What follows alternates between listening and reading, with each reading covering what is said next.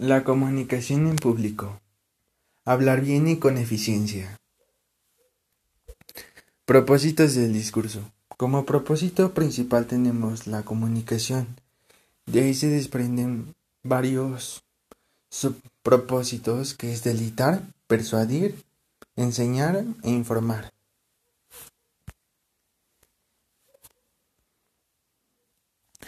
Los requisitos para hablar bien y con eficacia son el emisor, la preparación, el entrenamiento verbal y no verbal, interés y credibilidad. El mensaje, que debe ser claro, breve y sencillo.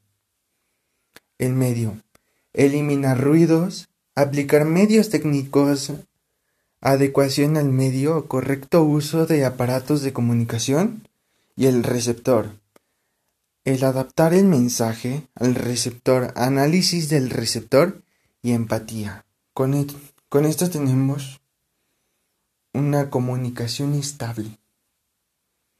Ahora veremos las características del buen orador.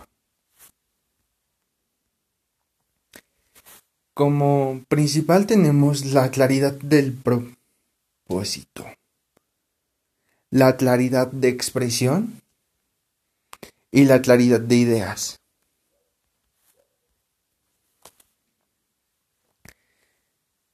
Ahora tenemos como preguntas ¿qué es el propósito del mensaje? ¿Cuál? Nombre del tema. ¿Qué temas se relacionan con el tema principal? ¿Quién? ¿A quién va dirigido el mensaje? ¿Cómo? Forma parte de impartir el mensaje. ¿Cuándo? Se impartirá el mensaje. ¿En dónde? Se impartirá el mensaje. Y ahora veremos las etapas para lograr la claridad en la expresión de ideas, las cuales son introducción, menciona el tema del discurso y los subtemas a tratar, el desarrollo, se explican cada uno de los temas para soportar la conclusión y la conclusión. Se obtienen las conclusiones con base en los temas vistos en el discurso. Características de la claridad de expresión, las cuales son sencillez, orden, concisión, brevedad, fluidez, contundencia. Y procedemos a la siguiente parte, que son las habilidades personales del orador. Estas son cuatro, que es el manejo del nerviosismo, extraversión, actitud receptiva y el saber escuchar. Ahora, estas son las técnicas para superar el miedo, el nerviosismo al hablar en público. Tener una respiración profunda, la visualización, sonreír, la práctica, el amor, el dominio del tema, la meditación y relajación, ejercicio físico y enfrentar el miedo.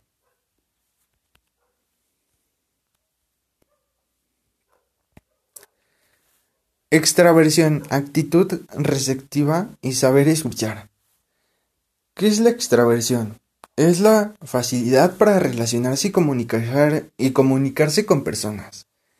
En el proceso de comunicación, tanto el orador como el público requieren una actitud receptiva.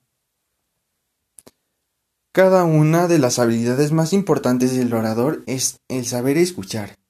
Es indispensable ya que permite responder las preguntas de la audiencia, conocer sus expectativas y retroalimentar la exposición.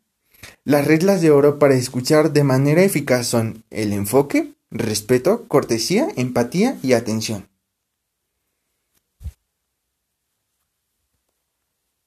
Ahora veremos habilidades para, desarrollar el autoestima.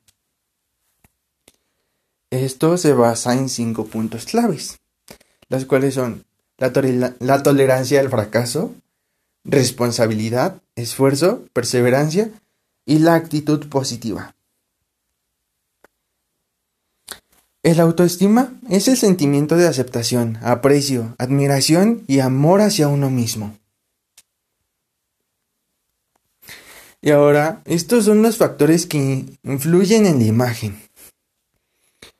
Capacidad intelectual, autoestima, autoconcepto, comunicación verbal, personalidad, comunicación no verbal, credibilidad, presencia física y presencia profesional.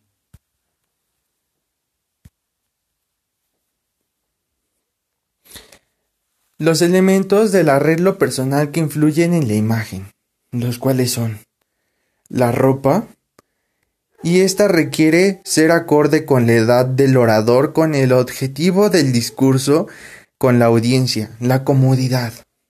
Debe ser funcional. Accesorios. No hay recargos ni, ni alternativos. Higiene personal. Esto se refiere a que debe ser impecable. Maquillaje. No exagerado y de acuerdo al tipo de evento.